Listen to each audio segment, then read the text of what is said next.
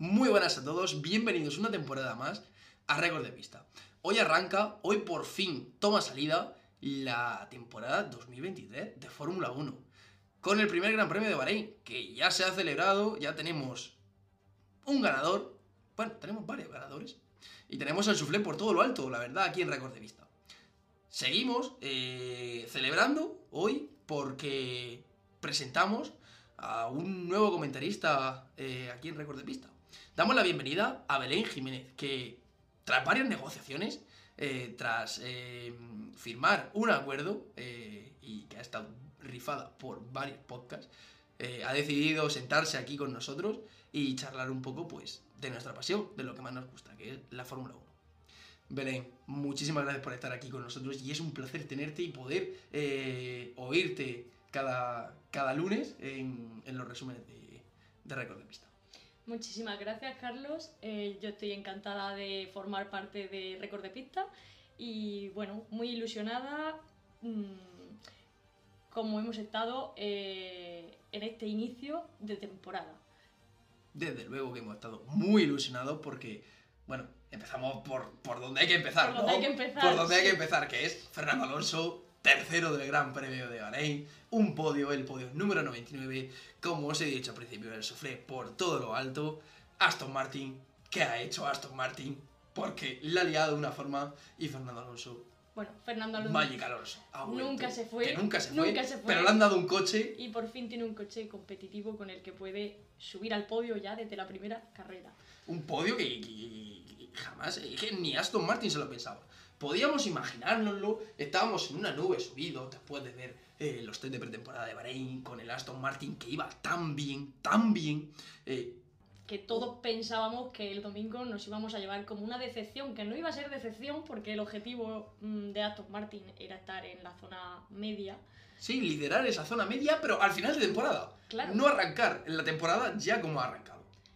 Entonces esa nube continúa y estamos ahí, están en una zona media alta. Me- media alta que, bueno, están luchando con, con- con los equipos de arriba, con los punteros. Sí, bueno, porque también pudimos ver que los tiempos de mm, Fernando Alonso había momentos que era superior a los de Checo Pérez. Sí, eso ahora eh, entraremos un poco más en detalle, sobre todo eh, en eso, en, en- en el ritmo de carrera. También hablaremos un poco de la clasificación. Eh, también hay que hablar de Ferrari.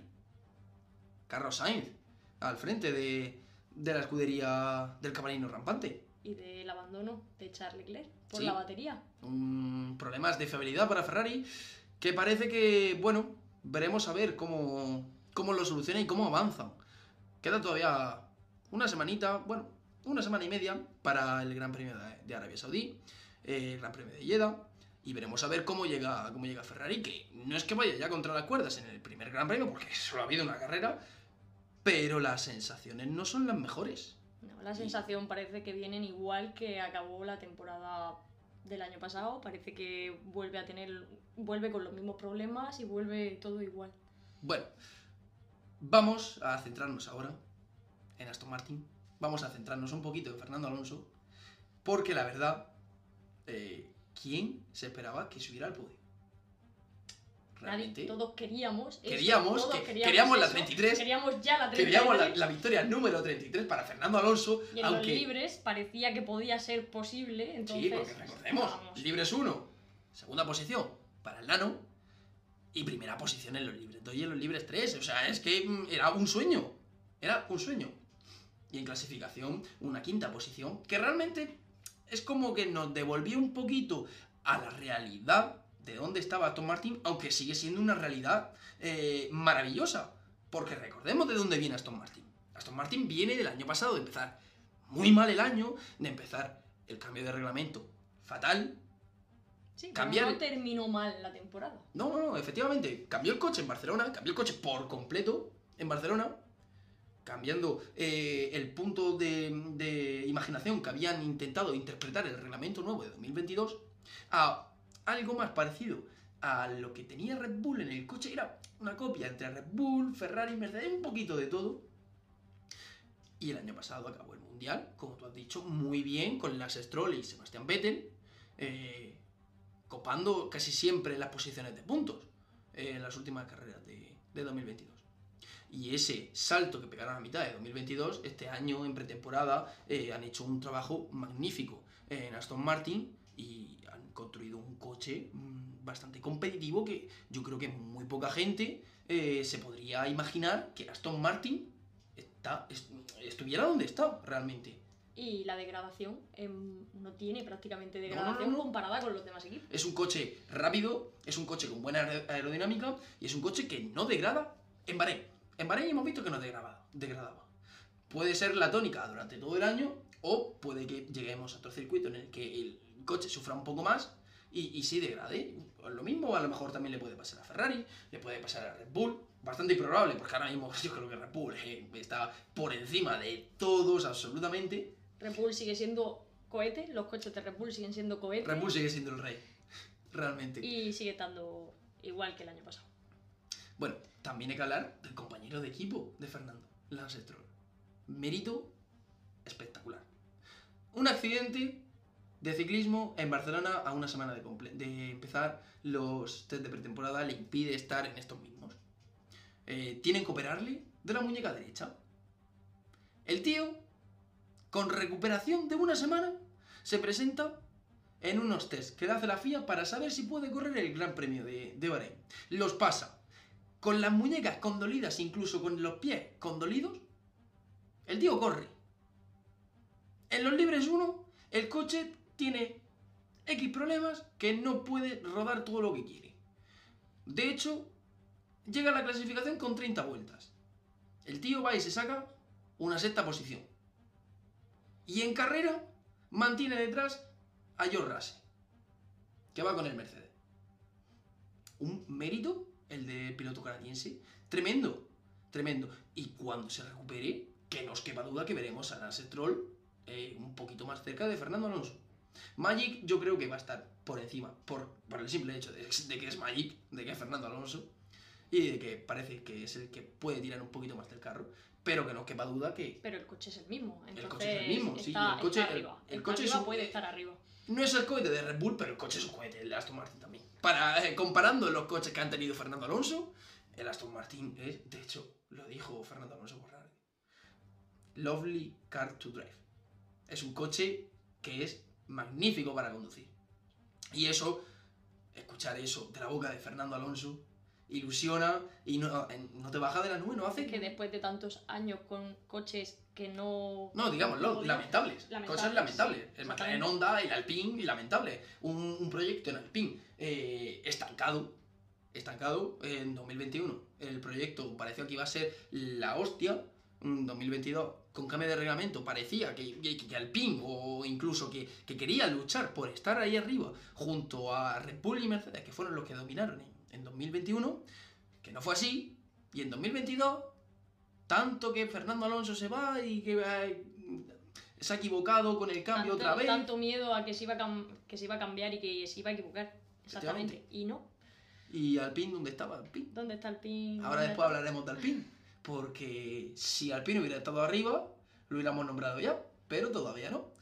Hay que hablar también de Mercedes.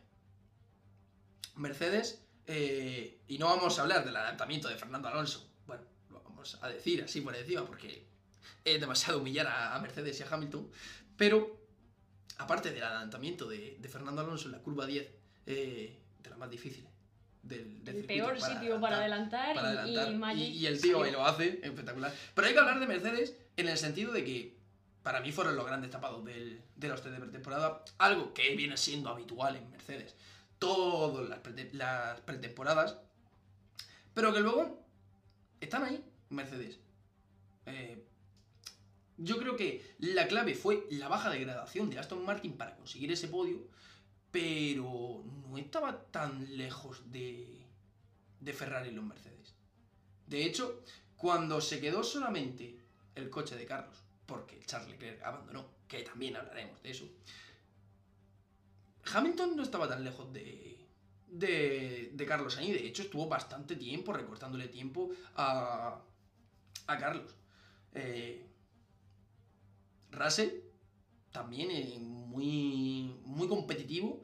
Eh, de hecho, yo hubiera mm, puesto en las cábalas a, a, George Russell también para luchar con Hamilton, Fernando y, y, y Carlos por el, por el podio pero se metió Lance Stroll de por medio y consiguió, hizo un trabajazo Lance Stroll reteniendo a, George Russell, que no consiguió pasarle el piloto británico al canadiense, pero vamos, eh, de ninguna de las formas, y ya decimos, el piloto eh, canadiense, Lance Stroll, eh, maullado con, en las dos manos, muy difícil para, para él conducir, no podía ir al 100%, de hecho lo dijo por radio.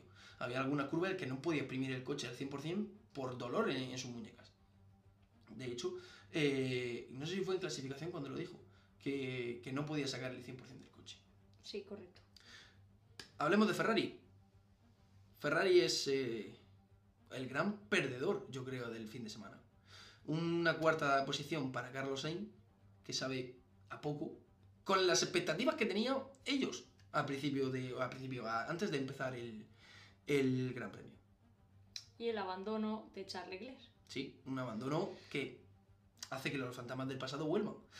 La fiabilidad de Ferrari. Este año, bueno, esta vez, porque solo ha ocurrido una vez de momento.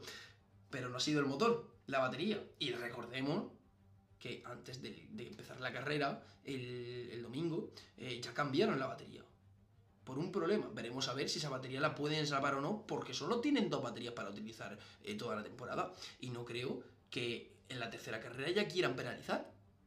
Sinceramente veremos a ver, Ferrari tiene que solucionar el, esos problemas de batería. Eh, la suerte, por así decirlo, que no se ha mostrado en, en el coche de Carlos. Sí, como siempre. Sí, como al fin y al cabo. Bueno, el año pasado también tuvo bastantes problemas Leclerc, recordemos, con el... Eh, por ejemplo, en Francia tuvo el problema con la dirección asistida, que le obligó cuando iba primero y hubiera sido un punto de inflexión porque eh, yo creo que a partir de esa carrera Verstappen empezó a acumular una serie de, de triunfos consecutivos que puede haber sido algo diferente, ¿no? Para, para, el año pasado el Mundial, a lo mejor haberle dado un poco más de Un poco de más de emoción. Sí. Bueno, La degradación de Ferrari, tema mm, muy importante también, porque Ferrari no solamente tiene el problema de la fiabilidad, tiene el problema de la degradación, que es desastrosa, eh, se comen los neumáticos de una manera rapidísima, y también tiene el problema del purposing. El, en los libres, Ferrari tenía muchísimo purposing. Veremos a ver cómo solucionan eso, porque el- eran de los que más tenían. sí, bueno, y degradación. Hay más equipos que sufrieron mucha degradación, como McLaren. Sí, McLaren con, sobre todo, yo creo que, que, al fin y al cabo Piastri se retiró también por, por problemas en, en el McLaren MCL36, que mm, no pudo, no pudo completar su primera carrera el, rookie del, equipo Papaya, del Papaya Team, y que Norris en, en la mitad de temporada empezó a hacer paradas muy extrañas que solo se podían achacar a eso, a, una degradación altísima que, que tuviera. Aparte de, los problemas que ya venían arrastrando McLaren. Recordemos que en los test de pretemporada McLaren fue el equipo que menos vueltas rodó. No podía exprimir el coche al 100%.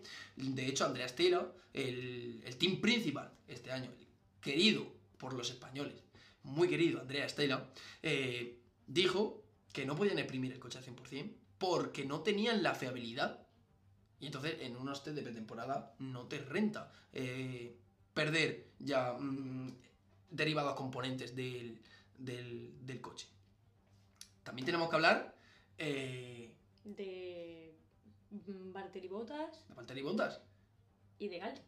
Sobre todo, vamos a hablarnos, a hablar de, de Valtteri Bottas, que en clasificación con el Alfa Romeo no consiguió su objetivo, que era entrar en la Q3, Pero luego, en la pero en salida. carrera En la salida y en las primeras vueltas mm, ganó cuatro posiciones y luego pues se situó ahí en zona de puntos y de ahí no lo sacó nadie. Una octava posición para Valtteri Bottas, dos puntitos para ellos, tres puntitos, perdón, para ellos.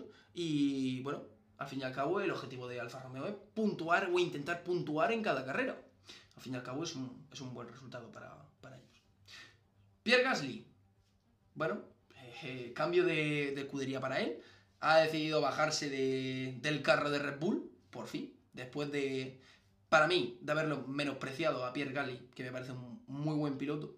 pero muy menospreciado en Red Bull, eh, como viene siendo habitual en Red Bull menospreciar a, sus pilotos, y ha decidido irse, ha decidido irse a Alpine, ya podía haberse ido a otro, pero bueno, no pasa nada, es donde encontró el pobrecito sitio. Con su compañero de equipo, Esteban Ocon, a un equipo francés, eh, alineación francés, equipo francés, todo francés, y el sábado vigésimo. Pero bueno, al fin y al cabo, donde dan los puntos es en la carrera, es el domingo.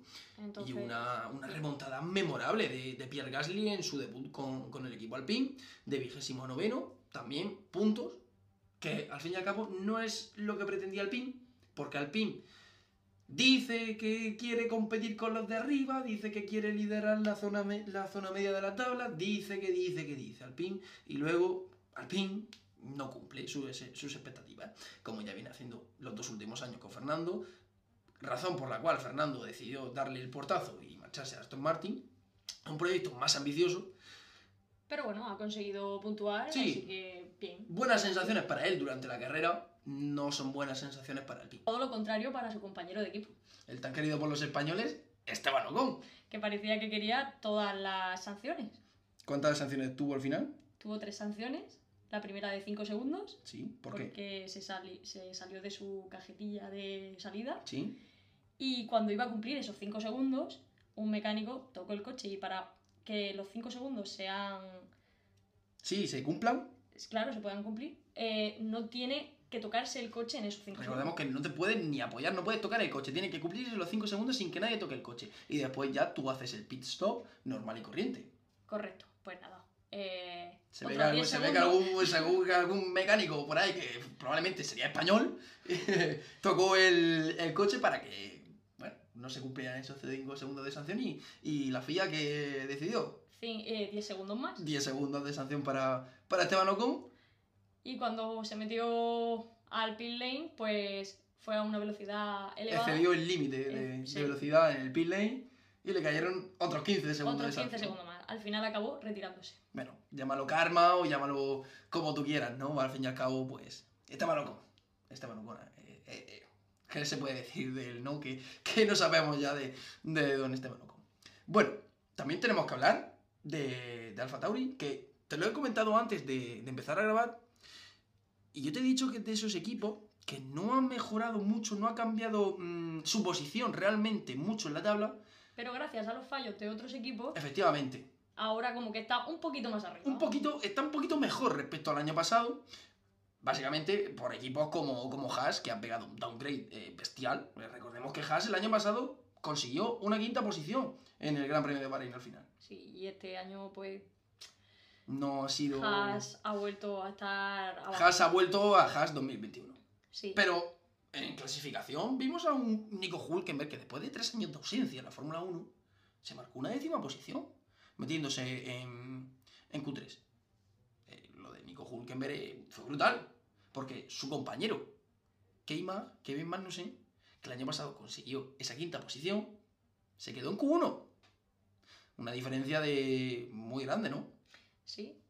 Ha cambiado mucho en este año. No sabemos qué habrá pasado con él, pero Bueno, eh, la agresividad de Kevin Magnussen que Nah, recordemos que ahora tiene una hija y no es tan agresivo, entonces ha, ha valorado un poco más eh, sus aspectos en, en la vida, ¿no? Sus preferencias. pero bueno hay que ver cómo avanza porque puede cambiar todo sí, sí, todo puede cambiar y llegarán, mejoras en el que eh, pues algunos equipos eh, que no están ahora mismo al 100%, como por ejemplo puede ser el equipo Haas, pues de un salto y, y se ponga a luchar con, por así decírtelo, por, a lo mejor con Alfa Romeo, esté un poquito más cerca de, de poder competir por esos puntos, o con Alpine, que yo ahora mismo no veo a Alpine como ellos quieren serlo, como ellos quieren venderse de, no, no, no, es que en los test de pretemporada iban, no, no, es que nosotros estamos escondiendo, es que nosotros vamos con el motor capado, sí, se vio en el Gran Premio, se vio que estaban escondiendo y que iban con el motor capado, ¿no? Por eso, eh, Ocon retirado y Gasly noveno.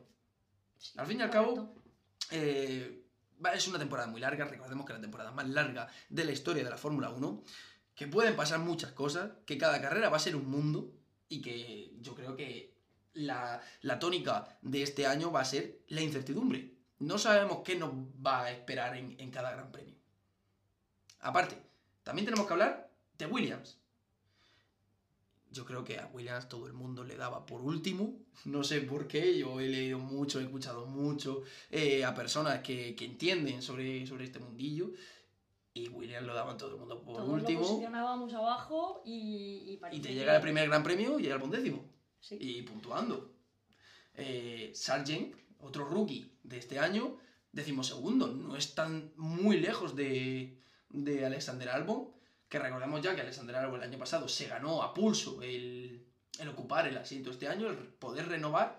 Eh, otro piloto también de la cuna de Red Bull, que salió de Red Bull y bueno, mm, está triunfando a su manera en Williams.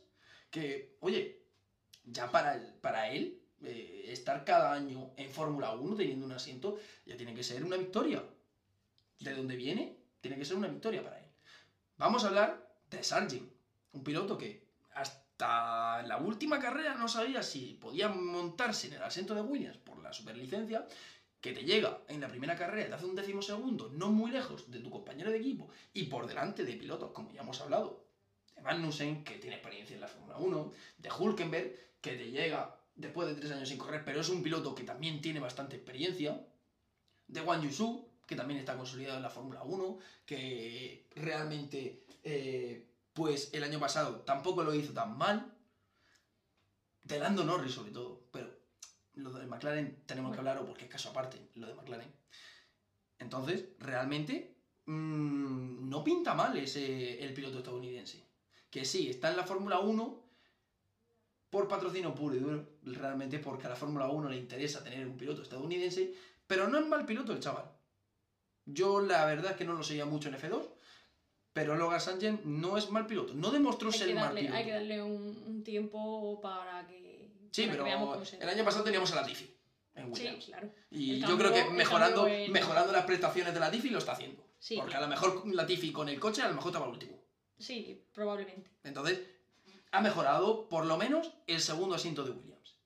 Que eso no era muy difícil y no estamos menospreciando a Latifi, ¿no? Pero la tendencia de Latifi no era la mejor. Realmente, y el año pasado consiguió punto para Williams Latifi. Sí, sí.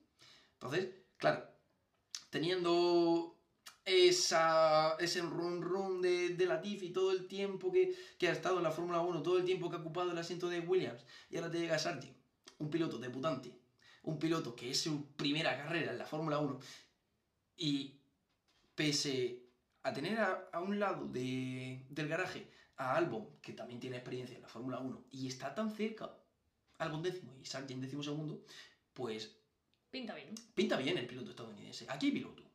Veremos a ver dónde llega eh, Logan Sargent. Vamos a hablar, si te parece, ahora de McLaren. ¿Qué le pasa a McLaren? Realmente eh, vienen de unos test de pretemporada muy malos, en los que recordemos que ha sido el, el equipo que menos vueltas rodó, el equipo que menos kilómetros hizo, un equipo con muchos fallos y en el que su nuevo eh, director, eh, su nuevo jefe de equipo, Andrea Estela, eh, tan querido por los españoles, Andrea Estela, y esto no es ironía, porque recordemos Andrea Estela en los tiempos de, de Fernando Alonso, esa radio de bravísimo Fernando, Magic Fernando, recordemos esa radio, pues nos hace un poco mm, sentirnos eh, ese, esa eh, añoranza, ¿no? Esa nostalgia de aquellos tiempos, eh, de Fernando vistiendo el bono de Ferrari. Y ahora se ha encargado de un, de un proyecto en el que, bueno, pues no están saliendo las cosas realmente como Andrea quiere. Y lo hemos visto que, no, no están para competir McLaren. Yo realmente recuerdo que cuando hice la, la porra de mi porra de, de los resultados de, bueno, realmente de dónde iban a estar eh, los equipos esta, esta temporada, yo puse McLaren abajo. Sí, lo pusiste abajo, ya se veía venir que iban a Se estar veía abajo. venir porque no, no fue muy alentador lo que vimos en, en los test de pretemporada y con las declaraciones de Andrea Stella diciendo que el, equipo, el coche no pudo ir a. no pudieron probar el coche al límite porque no tenía la fiabilidad. Eh, hace, hace pensar que no va a ser un año fácil para, para McLaren. Que mucho tienen que cambiar las cosas para volver a ver eh, a McLaren pues luchando, yo creo que incluso por los puntos. Veremos a ver si pueden mejorar el coche, si llegan mejoras que, que realmente eh, puedan hacer que el coche sea más competitivo, ya no más competitivo, competitivo que sea competitivo, porque mm, para la Fórmula 1 no es bueno tener un pedazo de piloto como Lando Norris luchando por la decimoséptima posición. Sí, Porque Lando Norris es un pilotazo, es un piloto de futuro y de presente que tiene el piloto McLaren y ahí está mm, menospreciando por, por- realmente por, por el coche que tiene. Y si la tónica de McLaren va a ser esa, probablemente veamos a, a Lando Norris eh, abandonar el equipo papaya en, en los próximos años. Bueno, todavía puede cambiar mucho, porque recordemos que quedan tres años para que el reglamento cambie totalmente claro. con la entrada de, de nuevos equipos, con la entrada de nuevos motoristas, que va a ser una auténtica locura. Que eso también tenemos que hablar de, de esta silly season que se ha vivido, sobre todo eh, la desunión de Red Bull y Honda. Ahora veremos a ver dónde va Honda, Red Bull y Ford. Veremos a ver qué pasa con ello. Que eso sí está confirmado, pero Honda, ¿volverá a McLaren? Claro, McLaren Honda. ¿Volverá McLaren Honda? Veremos a ver. También Audi, que entra en la Fórmula 1, con, en el grupo Sauber, Alfa Romeo desaparecerá y entrará Audi. Pero bueno, todo eso se sabrá eh, poco antes o incluso probablemente haya, haya algunos detalles que iremos conociendo, como por ejemplo eh, la entrada de Cadillac o Andretti, el supuesto que desde Red Bull han desmentido un poco, pero no me creo yo que sea a ciencia cierta lo de la no venta del equipo Alfa Tauri. Veremos a ver qué, qué ocurre con, con todo eso. Pero nos estamos adentrando demasiado en el futuro y hay que centrarse también un poquito en el presente. Y en récords de pista tenemos sorpresa de presente. Este fin de semana eh, probablemente haya alguna sorpresa de, de, de vuestro agrado, de todos, yo creo, los fanáticos de, la Fórmula 1, en España sobre todo. Eh, Una sorpresa muy interesante. Demasiado interesante, diría yo. Eh, yo creo que el- la gente no se espera, no, no sabe la magnitud de, de- del evento que, que- que se está preparando en récord de pista.